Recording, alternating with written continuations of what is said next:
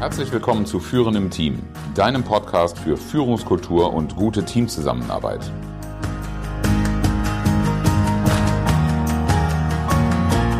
Mein Name ist Oliver Bayer. Ich helfe Teams, ihre Zusammenarbeit zu stärken und Erfolge zu feiern, ohne Verantwortung abzuschieben.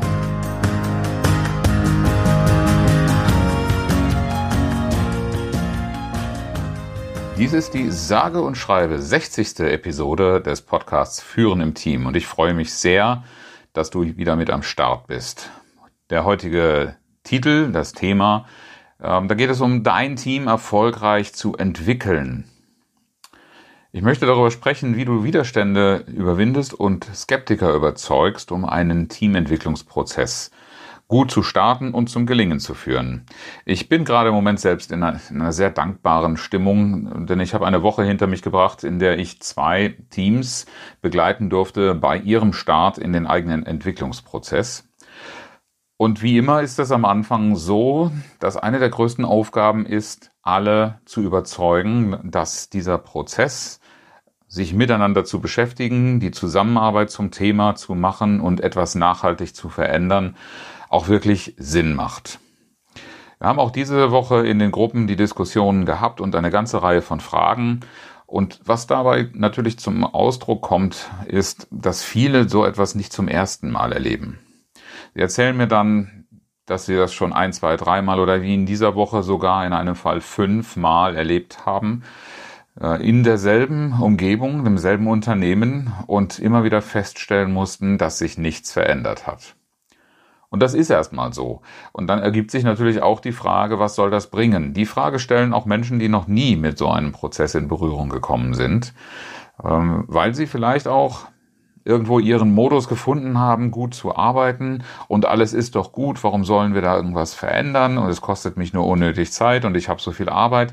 All diese Dinge bringen einen natürlich schnell auch ins Hinterfragen eines solchen Prozesses und warum sollten wir uns dann Zeit nehmen, uns extra außerhalb des Unternehmens irgendwo hinsetzen und naja, ähm, der Verdacht ist dann immer so Smalltalk und nette Spielchen zu machen, anstatt wirklich etwas zu bewirken und etwas zu arbeiten. Arbeit wird das in diesen Prozessen immer. Ich habe allerdings auch die Bemühung und die gelingt mir meist, das Ganze auch spielerisch leicht ähm, zu gestalten, sodass alle auch tatsächlich Lust haben mitzumachen. Aber die Frage der Ernsthaftigkeit wird oft gestellt und ähm, durchaus auch bei Übungen, zu denen ich einlade, mal die Frage, was soll das bringen, gestellt und der Glaube, das funktioniert sowieso nicht.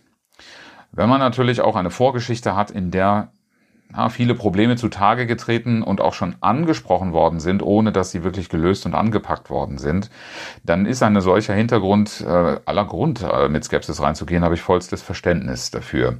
Und ein Totschlagargument ist natürlich auch gerne, das ist so viel Aufwand, äh, es kostet schließlich auch Geld, uns als Berater ins Haus zu holen und dann kommt dabei hinterher nichts raus.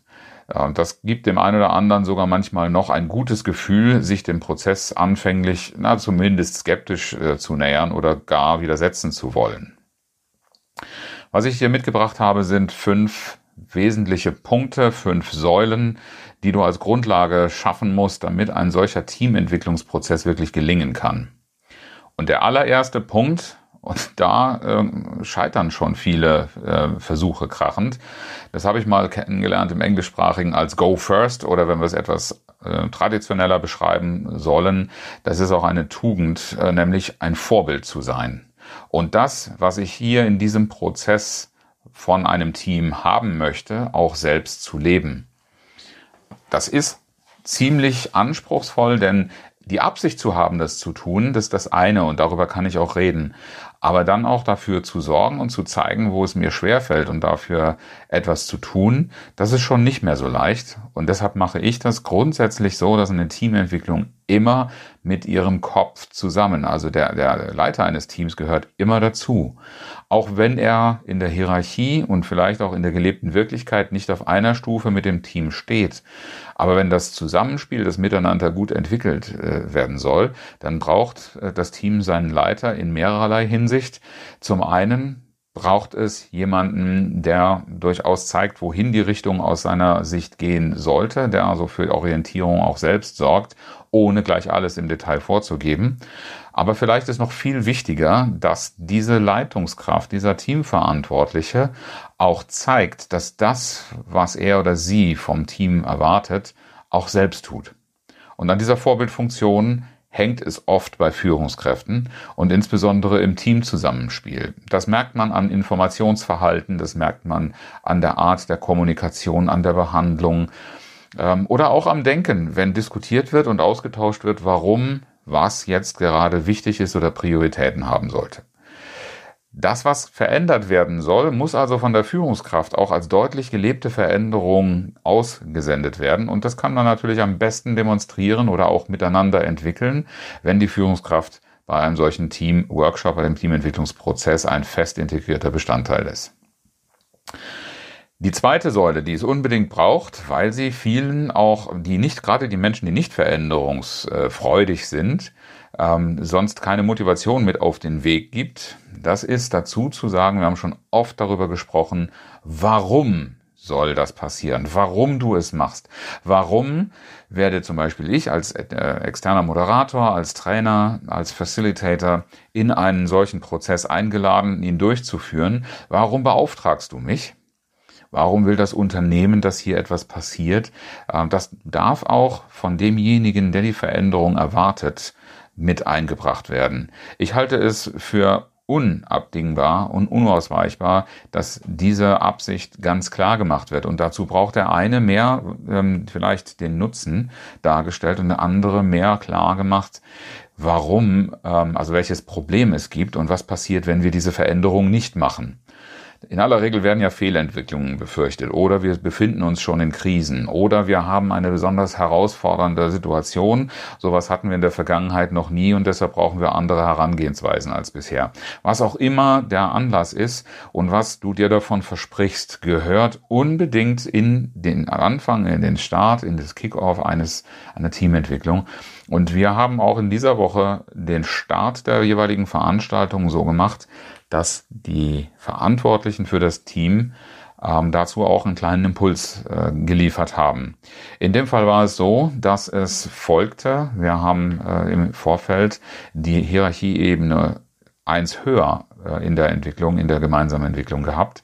Und wir sind in dieser Gruppe, in dieser Woche mit zwei Gruppen an den Start gegangen, die in einem Rollout als nächste Ebene das Ganze machen. Die sollen dann natürlich auch erleben, dass ihre Führungsebene ebenfalls diesen, diese Kulturveränderung macht. Und die Mitglieder aus der Führungsebene sind als Verantwortliche für die Teams, in der wir diese Woche gearbeitet haben, mit, mit reingegangen und haben auch deutlich demonstriert, wie, was sie anders in der Herangehensweise sehen und welche Erwartungen sie daran haben.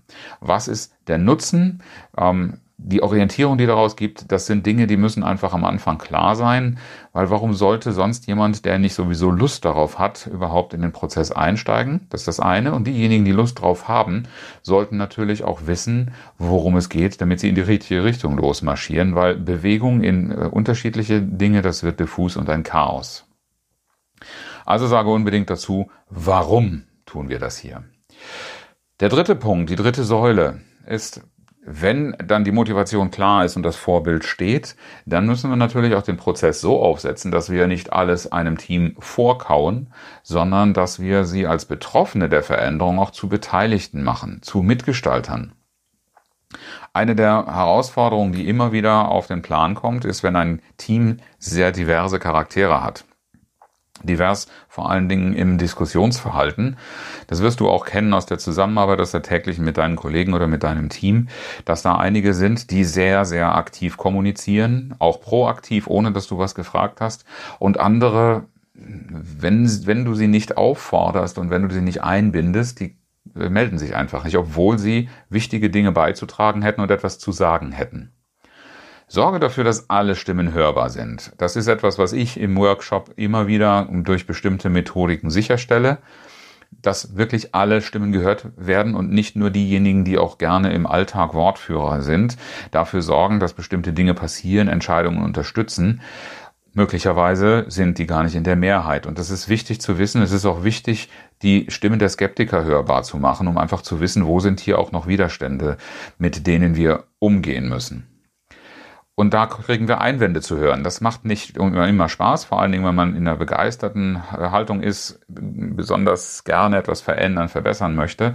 Und dann kommen Stimmen auf, die einem Widerstände entgegenbringen, die Einwände bringen, die berühmten Ja-Abers die eigentlich Neins bedeuten. Und die bedeuten, wenn du darüber hinweggehst, dann hast du diese Menschen nicht mit im Boot. Diese Einwände darfst du dir anhören, deshalb müssen alle Stimmen hörbar gemacht werden. Und die verdienen auch ein, eine Antwort, die vermittelt, sie sind gesehen, sie sind verstanden worden und man hat auch in einer gegebenenfalls ähm, getroffenen Priorisierung äh, darauf Rücksicht genommen, ist darauf eingegangen, so dass diejenigen, die da skeptisch reingehen und die eigentlich andere Präferenzen haben, als also lieber an zum Beispiel an dem festhalten wollen, was da jetzt geändert werden soll, oder die eine Entscheidung lieber in andere Richtungen treffen würden, als ein großer Teil des Teams das tut, äh, unbedingt erklärt bekommen äh, oder und das auch in Abstimmungsprozessen machen, warum diese Einwände jetzt nicht priorisiert werden. Und in vielen Fällen sei bitte auch darauf vorbereitet, dass die Einwände so berechtigt sind, dass du deine Entscheidung oder die Entscheidungsvorlage nochmal anpassen darfst. Es ist aber wichtig, dass diese Diskussion geführt wird und zwar respektvoll und wertschätzend. Meine äh, Empfehlung ist immer, und darauf arbeite ich auch mit meinen Gruppen sehr intensiv hin, dass keine Ja-Abers in den Raum kommen und stehen bleiben, weil Ja-Abers sind eigentlich Neins. Und das, was nach dem Aber kommt, ist die Wahrheit, Wahrheit in Bezug auf das, was die Person, die sich so äußert, zu sagen hat. Und diese Dinge müssen unbedingt zur Sprache kommen und sichtbar werden. Wenn ich das versuche totzuschweigen und irgendwie meinen Stiefel versuche durchzudrücken, kann ich auf die Dauer auch nicht erwarten, dass sich ein Team in einen solchen Prozess motiviert einbringt. Denn dann kommt eher so eine Stimmung auf wie, ich kann hier eh sagen, was ich will, das bringt nichts. Mir hört keiner zu. So eine Stimme wirst du nie dazu bringen, mit vollem Commitment hinter deine Entscheidung zu kommen. Und das Commitment, das ist die vierte Säule, die ich dir hier mitgeben möchte. Äh, sich nicht einfach nur stillschweigend äh, über bestimmte Dinge hinwegzusetzen, sondern ganz offiziell und direkt ein Commitment einzufordern. Das Commitment selbst allerdings auch abzugeben und zu zeigen, ich leiste meinen Beitrag, ich bewege mich auch aus meiner Komfortzone zum, raus, wenn es nötig ist und genau das auch von jemandem abzuverlangen, der möglicherweise etwas skeptischer da ist. Ähm, das kann durchaus auch mal äh, bedeuten, dass du verhandelst, äh, inwiefern du auf bestimmte Einwände eingehst, Rücksicht nimmst oder was für ein Plan B für bestimmte Fälle ähm, beschlossen oder, oder ähm, geschmiedet werden könnte. Aber auf jeden Fall nicht einfach äh, sich darauf verlassen, die Hälfte des Teams stimmt zu, die andere Hälfte sagt nichts, leistet auch keinen Widerstand. Schweigen ist in solchen Entscheidungen keine Zustimmung. Hole dir von allen ein Commitment ein und fordere es ein, äh, wenn es entschieden worden ist und klar ist, was jeder dazu zu liefern hat, dann sollte es auch deutlich sichtbar werden und diese Sichtbarkeit ist etwas, was du ebenfalls einfordern solltest. Weil sonst bleibt es bei tollen, guten Absichten und warmen Worten, aber eine nachhaltige Veränderung passiert nichts und die Widerstände laufen eher im Verborgenen wie Schwelbrände ab. Ja, und wenn du es schaffst, ein gutes Kick-off zu machen. Das ist mir in dieser Woche mit zwei Teams gelungen und es hat großen Spaß gemacht. Dann kommen aber auch wieder skeptische Stimmen ganz schnell auf, wie das wohl weitergeht. Das ist ganz oft auch Bestandteil der Feedbacks, die dann so wieder ein bisschen in der Ja-Aber-Stimmung, das waren zwei tolle Tage, wir haben viel erreicht. Jetzt bin ich mal gespannt, wie es weitergeht. Und genau das ist das, was wir dann mit Maßnahmen verknüpfen und für Nachhaltigkeit zu sorgen. Das geht dabei los, dass wir einen solchen Prozess nicht mit einmaligen Workshops machen, sondern dass wir da eher eine Serie von Terminen machen und zwischen den Serien auch ein Programm veranstalten, das sicherstellt, dass die Themen nicht in Vergessenheit geraten, weil sonst zeigt die Erfahrung, dass man sich zwar vielleicht eine Aufgabe mitnimmt, einen guten, tollen Vorsatz, und im Alltagsprogramm dann äh, diese, diese Dinge, die da erarbeitet worden ist, wieder untergehen. Und wenn man sich nach Wochen Abstand doch mal aufrafft, dann hat man nicht mehr den Spirit, man hat auch gar nicht mehr so die Idee aus den Workshops selbst und dann wird es umso schwerer. Deshalb ist es wichtig, dass man Nachhaltigkeitsmechanismen einbaut und ähm, sich klar macht, Veränderung ist grundsätzlich ein Dauerlauf. Also auch wenn ich eine Serie von Terminen mache, egal ob das zwei, drei, vier oder noch mehr sind, es muss einfach klar sein, wenn diese Serie mal vorbei ist, dann ist die Veränderung noch lange nicht äh, abgeschlossen, wenn es nicht nur einfach Umgestaltung von Prozessen betrifft, sondern wirklich eine Kultur im Team, eine Kultur der Zusammenarbeit und ähm, damit ganz grundsätzliche Verhaltensmuster. Es ist kein Sprint, man darf sich nie der Illusion hingeben, dass man ein oder zwei Teamtage einführt und damit irgendetwas nachhaltig verändern könnte. Das setzt bestenfalls Impulse, die sind sehr, sehr wertvoll und wichtig, aber damit alleine gelingt ein Veränderungsprozess nicht.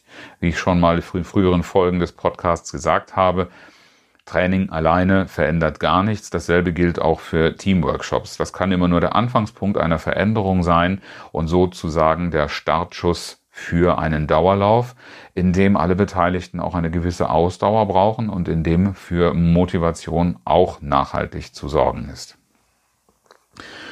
Wenn du dir jetzt Gedanken machst, wie du die Entwicklung deines Teams erfolgreich gestalten kannst, dann lade ich dich in meine kostenlose Sprechstunde ein. Kostenlos ist sie immer als Erstgespräch und wir schauen gemeinsam auf deine Situation, um festzustellen, ob und wie ich dir helfen kann.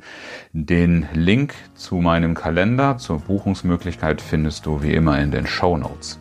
Ich freue mich darauf, dich kennenzulernen und auch da möglicherweise für einen weiteren guten Teamentwicklungsprozess mit Verantwortung zu übernehmen. Zum Abschluss wie immer das inspirierende Zitat, heute etwas älter von Aurelius Augustinus. In dir muss brennen, was du in anderen entzünden willst. Herzlichen Dank fürs Zuhören und schön, dass du dabei warst. Bis zum nächsten Mal in diesem Podcast, wenn es heißt Führen im Team, Zusammenarbeit stärken und Erfolge feiern, ohne dass Verantwortung abgeschoben wird. Ich freue mich auf dich.